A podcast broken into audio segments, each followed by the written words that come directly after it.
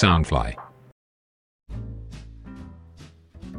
Hello Hello，大家好，欢迎来到南洋奇闻，我是扎古叔叔。南洋奇闻是由 Soundfly 声音新翅膀监制和全球发行。好，本集呢是南洋奇闻和另外一位 Podcaster 的节目特别的一次联动哈，啊，就是呢不眠书店的阿娇。那么叔叔非常高兴啊，这一次能够和阿娇做一个联动，因为当初叔叔要构思南洋奇闻的时候，就有去听各种各样同类型的 podcast 节目啊，当然也包括了不眠书店了，有参考过哈哈。所以呢，阿娇可以说是叔叔的前辈了。所以这一次的联动合作啊，叔叔感到非常的荣幸啊。除了把一个故事啊带到不眠书店的 podcast 里面和他们听众分享之外，那么这一次在南洋奇闻。阿娇也将带来她的故事啊，希望大家会喜欢。扎古叔叔的听众，你们好啊！我是不眠书店的阿娇。不眠书店是专门以艺人广播剧的形式，讲述各种不可思议、光怪陆离的故事频道。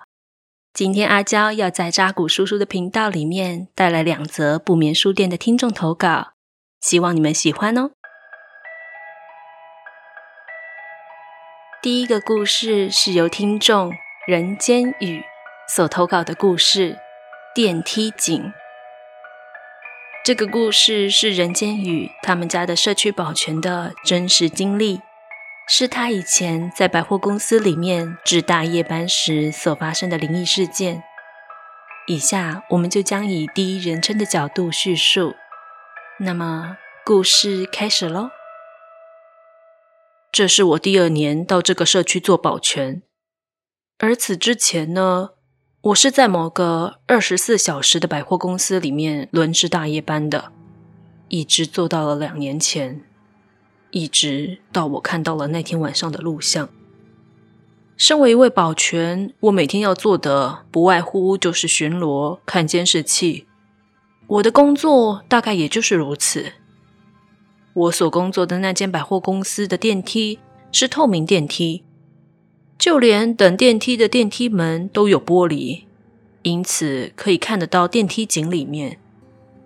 而巡逻嘛，其实并不像你们想象中的那么无聊，有时候也是能够帮助到其他人的。像是有一次我带同事的日班巡逻的时候，看到有一个小男孩坐在椅子上哭。我询问他后，发现原来他是跟妈妈走散了，我就带着他找到了妈妈。还有另外一次是在晚上换班的时候，我在巡逻楼梯间的时候，发现一个人躺在了血泊当中，我赶紧叫了救护车，好在最后人救回来了。那个男的还带着水果礼盒来警卫室找我呢，他当时失足摔下楼梯。好险我有及时发现，不然他可能就错过抢救时机了。总之，保全也是很忙的哦。但那天晚上所发生的事情，真的让我永生难忘。那天晚上，我照常在午夜十二点的时候巡逻百货公司。半夜时分的顾客，通常都是些外国的观光客。或是那些准备要搭乘红眼班机出国的旅客，所以并不会有太多的客人。而当我经过那个透明电梯的时候，楼上的客人刚好乘坐电梯向下要到一楼，而当电梯车厢向下消失在电梯门的时候，我看到透明电梯上面跟着一个。不该出现在电梯井中的东西，那是一个蜘蛛人，跟着电梯车厢爬下来。叫他蜘蛛人可能还有点太好听，那个反而比较像是壁虎，手脚贴在电梯门上往下爬。当他爬到电梯门前的时候，我与他对到了眼。那之后的事情我就不记得了。一直到隔天早上，早班的同事才发现我躺在电梯前面。但奇怪的是，电梯上上下下却都没有人注意到我躺在那里。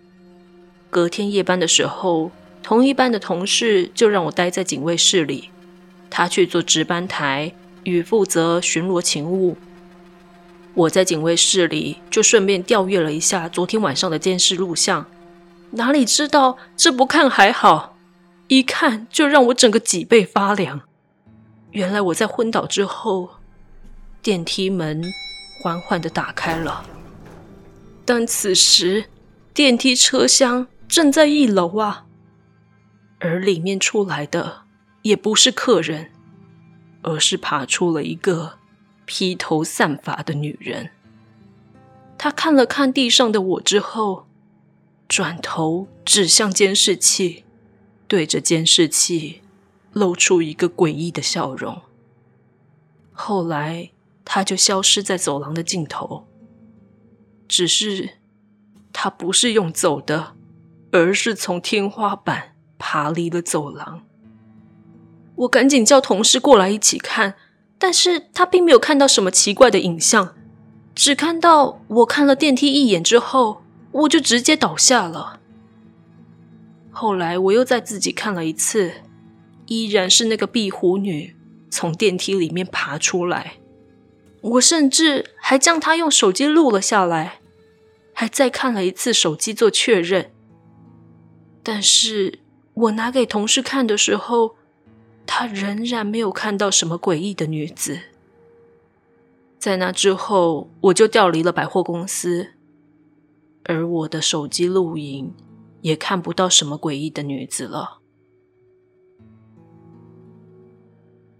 好啦，我们第一个小故事就到这里了。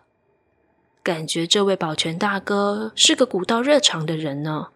还好那个壁虎女并没有对大哥做什么可怕的事情。保全大哥才能安全的离开，留下这个故事给我们哦。也谢谢人间雨的投稿。下一个故事则是由欧雄所提供的实验小白鼠。这是我从大学同学那里听来的故事，在这边分享给大家。在我们大学毕业以后。我朋友就应届考上了北部知名的医学院研究所攻读硕士，而他所加入的实验室在研究以晶片驱使生物行动的可能性。他们研究的愿景是可以帮助瘫痪的伤患有重新行走的可能性，也因此需要很多的实验数据做验证。想当然，他们的实验是以小白鼠作为实验对象。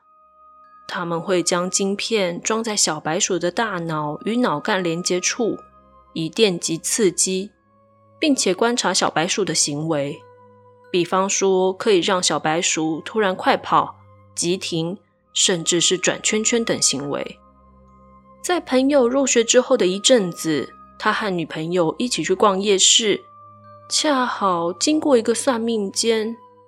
那是一个在建筑骑楼下的一个小小店面，女友就嚷嚷着要男友陪她一起进去算命。当他们进到店里面的时候，柜台并没有人，他女友就按了按柜台铃，有一个年约四五十岁的阿姨走了出来。他们还来不及问阿姨怎么算命，阿姨就惊讶的问说：“哎呦，怎么这么多老鼠啊？”你背后怎么跟着这么多老鼠？原来，如果实验过程不顺利的话，就会电死很多的小白鼠，而那些小白鼠则通通跟在朋友后面。由于朋友实在太过震惊，之后的算命也就不了了之了。等他回到实验室后，就立刻把这件事情告诉实验室里的学长学姐们，大家也是不可置信。就约好下课之后，大家一起去给算命阿姨看。结果算命阿姨一看，大家的后面都跟着很多很多的小白鼠。之后实验室聚餐，他们就会一起到华西街去吃蛇肉。吃完之后，小白鼠就通通不见了。但是只要他们在实验一阵子之后，他们的后面。又会再跟着一批新的小白鼠。这篇短短的故事也到这边结束了。据说有些大学的实验室在中原普渡的时候，也是会祭拜实验鼠或者是其他的实验动物，准备一盆实验鼠的饲料，感谢他们的牺牲奉献呢。好啦，那不眠书店的故事就到这边了。如果大家喜欢这样的风格，欢迎到各大 Podcast 频道搜寻不眠书店，也可以到 IG 或是脸书找阿娇聊聊天哦。扎古叔叔在不眠书店也有特别集，欢迎到不眠书店收听哦。拜拜。